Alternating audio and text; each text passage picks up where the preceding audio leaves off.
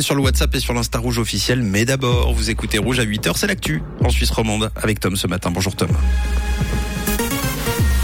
Bonjour Mathieu, bonjour à tous. Au sommaire de l'actualité, le Conseil fédéral porte plainte pour des fuites dans la presse hier au sujet des mesures d'économie. 75 succursales de Crédit Suisse et d'UBS menacées après la fusion des deux banques et la pluie au menu de ce jeudi.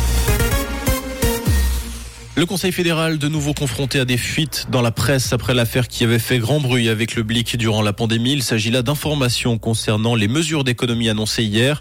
Dans ses éditions de mercredi, le groupe Tamedia a annoncé une coupe dans les financements de l'AVS à hauteur de 190 millions de francs par an sur une période de 5 ans. Cela avant même que la séance du Conseil fédéral n'ait eu lieu. Cette réduction n'est pas comprise dans le plan d'économie adopté par le gouvernement. Le Conseil fédéral qui a déposé une plainte pénale contre inconnu suite à cette fuite d'informations. Les économies sur l'immobilier paraissent inévitables pour Crédit Suisse et UBS. 75 succursales pourraient disparaître suite à la fusion entre les deux banques, notamment en raison de leur proximité dans les centres-villes. En effet, trois quarts de leurs locaux se situent à moins de 400 mètres l'un de l'autre. La RTS précise qu'en Suisse, seuls 8 bâtiments de la banque aux deux voiles n'ont pas d'UBS à 2 km à la ronde. Pour l'heure, les numéros 1 et 2 de la banque en Suisse ont seulement annoncé une réduction des coûts de 7,5 milliards. Plusieurs experts évoquent des suppressions de postes qui pourraient toucher 10 000 personnes.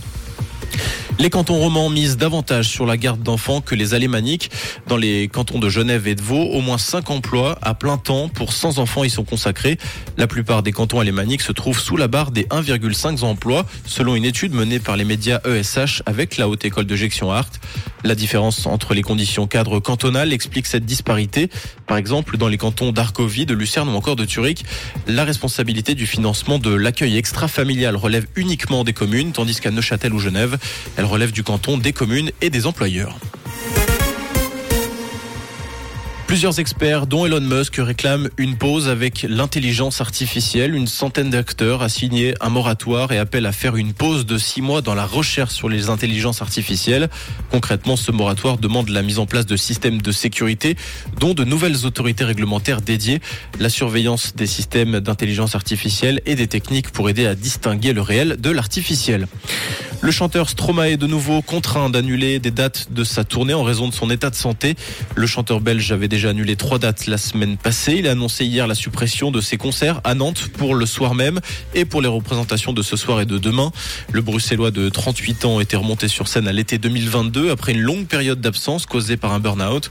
Il était actuellement en tournée européenne pour promouvoir son album Multitude sorti il y a un an. En hockey sur glace, le barrage de promotion-relégation débute ce soir entre La Chaux-de-Fonds et Ajoie. Champion de Swiss League, La Chaux-de-Fonds commencera cette série à l'extérieur, à Port-Entruy. L'acte 2 aura lieu samedi. Soirée décidément riche en hockey, puisque c'est également ce soir que sera donné le coup d'envoi des demi-finales de play-off de National League avec le premier acte entre le duel Bienne Zurich Lions. La série entre Genève Servette et Zouk démarra demain soir.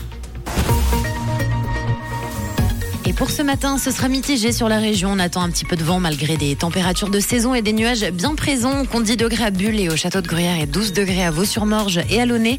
Avec le développement de belles éclaircies pour cet après-midi et des températures très douces pour la saison. Un bon jeudi à l'écoute de Rouge. C'était la météo, c'est Rouge.